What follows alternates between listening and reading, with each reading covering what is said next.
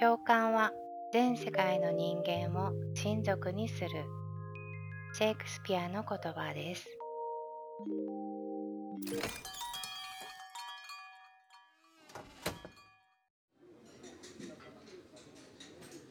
皆さん生きることお疲れ様です。各週金曜日の夕方路地裏でひっそりと開店する純喫茶道草へようこそ。店主は人生が現在進行形でネタだらけ。変な人ホイホイが代名詞。そして結婚3回目をギリギリ継続中な。人生低空飛行のアテクシスミレコザポイズンレイディが務めます。番組テーマは共感肯定共有。皆さんの心のヘドロにまつわるさまざまなことに寄り添い受け止めネタに消化して笑い飛ばして明日からの低空飛行に備えようという番組です。さて今日2回目の配信つみれ子の純喫茶道草ですが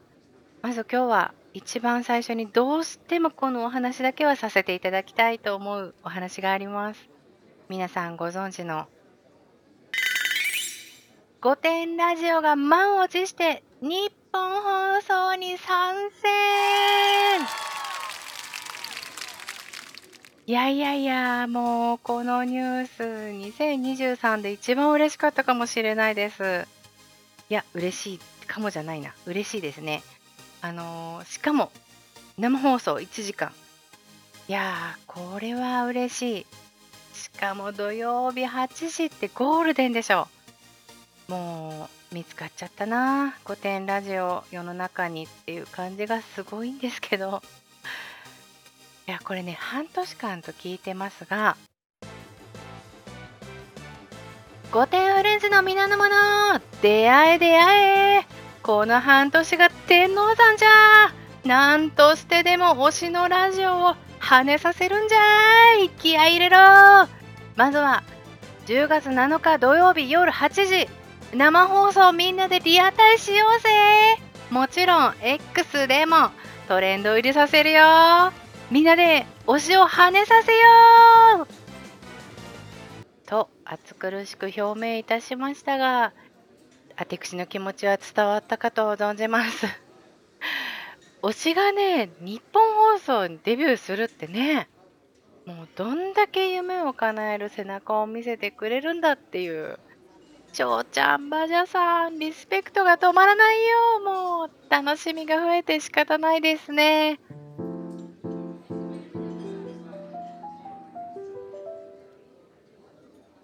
てさて、前回1回目の配信、たくさんの方に聞いていただきまして、本当に本当にありがとうございます。あの、面白かったと言っていただけることもありまして、もう心底嬉しかったです。面白さの好みって、あの、ラーメンのお好みと同じで人それぞれだと思うし、まあ、どうしても刺さる回、刺さらない回って絶対出てくると思うんですけど、刺さった回はもう何回もリピートしていただけると大変嬉しいです。今日はあの匂わせないで内容を教えてくれって突っ込まれたことのエピソードを一個一個ちょっとずつ話していけたらなと思っています。まずはあの失恋して死んでやるって言って包丁を持ち出した女友達の手からチョップして包丁を取り上げた話をします。これあのもうタイトルで全てネタバレなんですけど もうざっくりタイトルで全部伝わってる感じなんですが詳細はですねあの20代の頃仕事の同期の女性とすごく仲良くなってプライベートでもよく遊ぶような仲になったんですけどその子がですね、ある日もう真夜中ですね、忘れもしない、土平日なんですよ、水曜日。真夜中に電話してきて、すみれこちゃん、私もう死ぬわ、さようならって言ってきたんです。でもはあって、もう大慌てになっちゃって、あの私結構ねこう見えて破天荒な人生を歩んでるんですけどあの、ありがたいことにね、死にたいとか、死のうって思ったことが1回もないんです。それはもう単純に、痛いのとか怖いのとかが嫌だっていうことがに尽きるんですけど、だ消えたいなって思うことは正直ありましたけど、消えれないんで、なんとかかんとか生きてきた感じなんです。ちょっと脱線しましたけど。で、その、仲良くなった同期の子が、すごい線が細くて、こう、すごく華奢な、なんて言うんでしょう、お嬢様っていう感じの子だったんです。で、関西の子でゆっくり喋る可愛い子だったんですけど、その子が「もう死ぬから」とか言ったら「心配でしょ？」って「どうぞどうぞ」とかも言えないし「絶対死なないでしょ」とも言えるキャラでもないから心配になりすぎて「ちょっと一旦あてくしと話してから死のう」って言って 謎なんですけど。あの「今から行くから」って言ってその当時原付に乗ってたんですけど。考えてみたら、私その彼女のお家行ったことないので、だいたいここら辺って言われたのところまで行ったらコンビニだったんですけど、さっき私に「もう死ぬから」って言ってた彼女が、コンビニまで迎えに来てくれてたんです。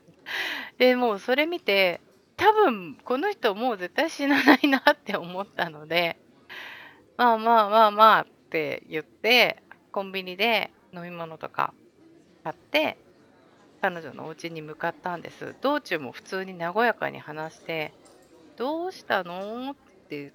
みたいなテンションで話しながら行ってたんですけど、お家に入ってもう驚愕なんですよ。ワンルームだったんですけど、入ったらもう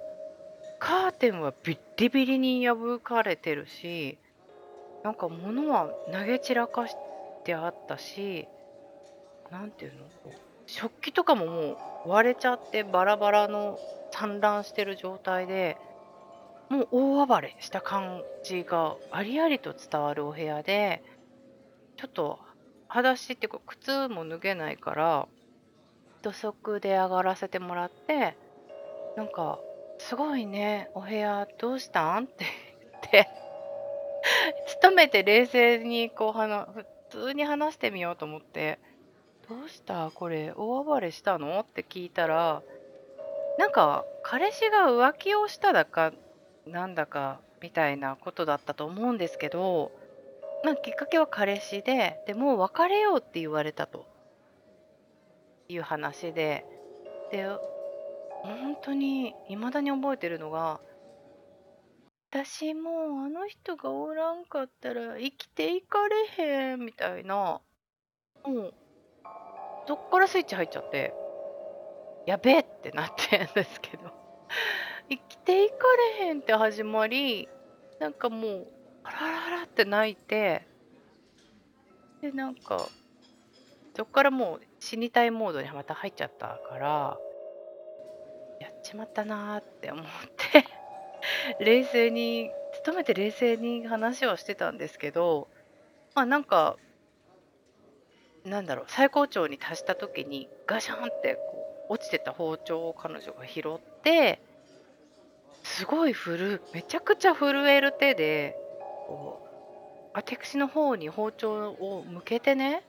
「もう止めんといて、死にたいねん」って言ったんです。で、嘘だろ？と思ってちょっと「それは、あてくしを刺して死のうってこと？」って なんか聞いたら「刺したくないから帰って」みたいな。いやでもそれだったら来た意味がないのでってなって、でももうすごいさっき話した通り、か弱くてもう華奢な女の子なんです。で、もうすごい包丁持つ手も震えてるし、泣いてるし、で、なんか知らないけど包丁の刃が上向いてるし、カーテンビリビリだし、なんかもう色々怖いなと思ってなんか笑けてきたんです、なぜか。で、いやいやいや、これほけ警察かな？いやでも警察来る前にこれあれかな、警察に出る電話するタイミングもないなとか、一瞬にしていろいろ考えたんですけど、なんかみ見てたら、その包丁を持つ手があまりにも細くて震えているから、で、こ首に首に当てようとしてたりとかしてて、これ取り上げられるんじゃない？ってなんか不意に思ってうん、まあ、一か八か怪我しても死にはしないかなっていう計算をし、どうやったらこの包丁を取れるかなって思ったんですけど、もう映画の見過ぎなので、チョップしかないみたいな、謎の チョップしかないっていう結論に至って、で、まあまあまあって言って、こう本当映画にありがちなさ、あの、話しながら、世間話をしながらにじり寄っていくみたいなのを、5分10分ぐらいかけてやって、1メートルぐらいまで近づいたところで、ちょっと彼女も気が緩んでたのが見えたので、持ってるその手のどこかとか全然覚えてないんですけど、めちゃくちゃ本気で、多分人生で一番本気のチョップをガンってやったんですよ。そしたら、はあとか言って、カランカランみたいな、本当に包丁を落としてくれたから、もう、あれでしょ？映画見過ぎなの？を皆さん分かってくださってると思うんですけど、靴で包丁踏んで、絶対持ち上げられないようにして、バカって言ってビンタしてやりました。これやりたいでしょ？ね、映画見過ぎの方、やりたくないですか？これやったんですよ、私。で、バカってビンタして、でもう、あのこんなに悩んでたってしょうがないから、その彼氏に電話しようって言って、まあ、電話させたんですけど、もちろんもう別れたいって言ってる彼氏だから出ないんですよ。しかも4時とかだったし。でも、なんか腹立ってきて、お前が処理しろよ、これをっていう、なんで私が処理してんのよっていう、なんか気持ちになってきたので、めちゃくちゃ鬼電したんですよ、彼女の携帯から。そしたらやっと出て、ウェイみたいな。ウェイじゃないからっていう第一声ですよ、私の。ウェイじゃないからね。あなた何してらっしゃるんですか？みたいな。すぐ来てください。彼女の家にすぐ来てください。すぐ来てくださいって、それしか言わないで来て、本当にすぐ来たんですけど、なんか近かったのかな？すぐ来たんですけど。で、来て、初対面の人なんですけど、その惨状をまあ見て察したんでしょうね。で、あ、なんかご迷惑をおかけしたみたいで、みたいな感じだったから、ご迷惑はいいんですけど、このきちんと別れるとか、彼女のメンタルをがこういう風になっちゃう人だとか、そういうのはもうそちらで対応してくださいって言って、じゃあお任せしましたって言って帰ってきました。でも、そっからの修羅場だったのです、本当は、アテクシは。その次の日、めちゃくちゃ大事なプなんか仕事があって、休めないなって思ってたんですけど、寝てないし、そんな変なテンションだから、いけないじゃん？って思ったんですけど。まあ、行って、当時上司だった方に、ちょっと昼休みお話しさせてくださいって言って、まあ、それブワーって喋って、マジ大変だったんですよっていう話をしてから、その怖いと思ってた上司が、あんためちゃくちゃ面白いねってなって、すんごく仲良くなった人と、未だに大親友です。っていう話です。いや結局、親友ができたから、事の顛末としては、私の人生的にはもう、逆にありがとうっていう感じの経験だったんですけど、ただその彼女が、もうそれっきり会社にも来なくなったし、辞めちゃったんですよね。どうしてるのかなっていうのは未だに思いますけど、たかだか同僚レベルのね、私に夜中に電話してくるぐらいだから、あんまり友達もいなかったのかなって思うんですけど、まあ、くれぐれもですね、大人の皆さんは、別れ話をした後どうなるか、その相手のね、気質とか考えて、きちんと別れていただけたらと、私は思うんですけど、警察だったとかね、結構なっちゃう人もいるみたいだから、別れるって難しいですね。付き合うより別れるとか結婚より離婚の方がやっぱ難しいのかな。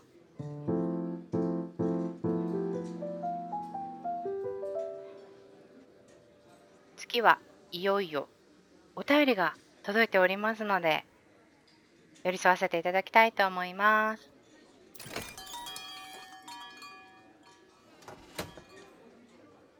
いらっしゃいませ。ヘドロネームビンドンチューンです。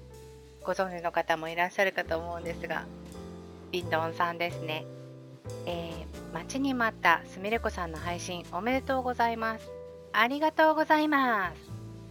えー私が通っている鍼灸院の1階が空き店舗になった途端雑な止め方をする折りたたみ自転車が現れました。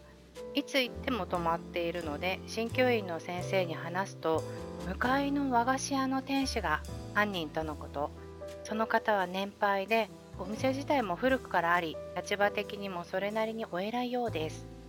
毎朝出勤時に先生が自転車を見えない場所まで移動させているのに私が行く頃過去午前中には元の場所に戻されています。そもそも商店街は駐輪禁止です。その店主の本質が分かってしまいあの自転車を見るたびにモヤモヤします。絶対にあの店では買いません。これはヘドロでしょうか？ピノチューンお便りありがとう。これはね完全なるモヤモヤヘドロだと私は思います。あの、地味にね、もやもやするヘドロね。なんか、あのすごくきもこれ気持ちがわかる案件だなと思っていて、私の場合は、その鍼灸院の先生の、そのビルにも置いてほしくないし、お世話になってる先生の何らか力になりたいなと思うから、私目線で行くと、何かできないかなって考えた結果、行くたびに止まってる自転車があったら、どける。どけますね。あの、鍼灸院の先生がどよどけてたら、こう角が立つじゃん？お向かいさんだし、お付き合いとかもあると思うから、でも私がどけたら、一消費者なわけだし、いや、ここ駐輪禁止だしっていう、もうスンってした顔で、毎回地味にどける。を永遠に繰り返す。もう許さない案件ですよ、これは。なんか、こういう、あのー本当にお年を召した方だと思うんですけど、お年を召した方の話とか、もやっていうのを経験するたびに思うのが、本当にこう、見えてる、物理的に見えてる視野がね、狭くなってくるのかな、年取るとっていう風に感じる感じる今日この頃です。なんか、そこしか見えてないから、そこが良ければいいみたいなことを結構しでかされてる気がしていて、日本って結構こう人に迷惑かけないように生きるみたいな感じがすごい根強いでしょ？人に迷惑をかけないようにしなくちゃみたいな。でもなんか迷惑かけないで生きてられないから迷惑かける前提で生きた方がいいなって思っているしかけちゃったらもう本当に謝るしかないしごめんなさいでもこういう風にしたいのでちょっとここ譲っていただけませんかみたいな生き方をしてああもちろんどうぞどうぞって譲れるようなね人たちの中で生きていけたらいいのになって思うけど、なんか話がずれてきたけど。でも、年を取ると年を取る、年を重ねると、こういうちょっとしたモヤモヤを周りに撒き散らしていくのかなって思うと、なるべくね、常識じゃなくて良識を持った大人になりたいなって思ってます。自分で自分を幸せにするとか言うけど、ま、それ以前にもうねちょっとこっから先の人生は自分で自分にがっかりしたくないわけ。もうなるべく。自分で自分にがっかりさせないためのチョイスをこう毎日ちょっとずつ積み上げていくとなんか人生後悔がないのかなって思っているんですけど多分この和菓子屋の方とかはそんなことも考えてないだろうからさ。だから私だったら自転車をどけるっていう結論でヘドロを燃やさせてください。燃えんのかな？でもこれでビンドンちゃんのヘドロ高温で燃やしてビンドンちゃんの幸せになるようにお返しするのでまた何かもやもやヘドロが見つかったらお便りくださいね。じゃあいきますよ。ウェルビーちなみにこのウェルビーっていう合言葉なんですけどあの X 界隈では古典フレンズの中で有名なアジャさんが考えてくれたというか大酒で言い出したことなんですけどそもそもあの手口たちがポッドキャストをさせていただいているあのジャンルがえっ、ー、とね健康フィットネス部門なんです。であの健康フィットネス的に良い番組かどうか私本当わかんないよと。アジャさんに相談したところ最後に「ウェルビー」って言っちゃえばどう？っていう 大酒をいただいて最初それオーバー？とかのパクリじゃん？って言ってたんですけど。30分ぐらい考えてよくない？って ほらいうことでいただいたんです。なんかねウェルビーイングってそのだからより良い状態みたいなよくよりよくあるよりよくいる状態心身ともに満たされた状態を表す概念らしくてあなんかでもそういう意味ではあのヘドロを浄化してねこうウェルビーイングな番組では確かに目指すところではあるなと思ってウェルビーっていよって思ってますポーズはですね、あの、伝説の女、ミソパラ先生が不意に考えてくださって、そのポーズの雑コラをミノルチュンが作ってくださって、私の X のですね、えっと、なんていうの？ヘッダー？ヘッダーのところに雑コラ貼らせていただいてるんで、よろしければ見ていただけると嬉しいです。お会いした際にはぜひ、ウェルビーってやりましょうね。ありがたいことに2通目のお便りもいただいているのでズバッと寄り添わせていただければと思います。勢い乗ってんなって感じですよね。えっとヘドロネーム横になりたい女さん。横になりたい女さん？横になりたい女さんで合ってんのかな？えっ、と喫茶オープンおめでとうございます。ありがとうございます。早速ですがこの夏に味わったサマーヘドロをお送りします。サマーヘドロ。サマーヘドロめっちゃいい。サマーヘドロね。どんな？サマーヘドロ。OKOK えっ、ー、と先日年齢を聞かれて素直に答えたらうーん今から婚活頑張ればギリギリ2人埋めるよと言われました。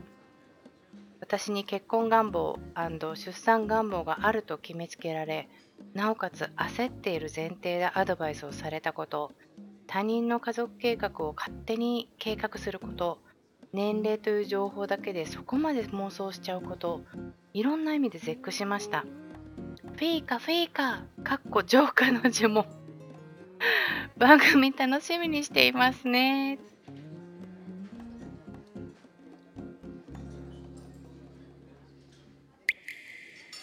フェイカフェイカって浄化の呪文だったって知らなかったよ。っていうか、フェイカフェイカが呪文とも知らなかったけど。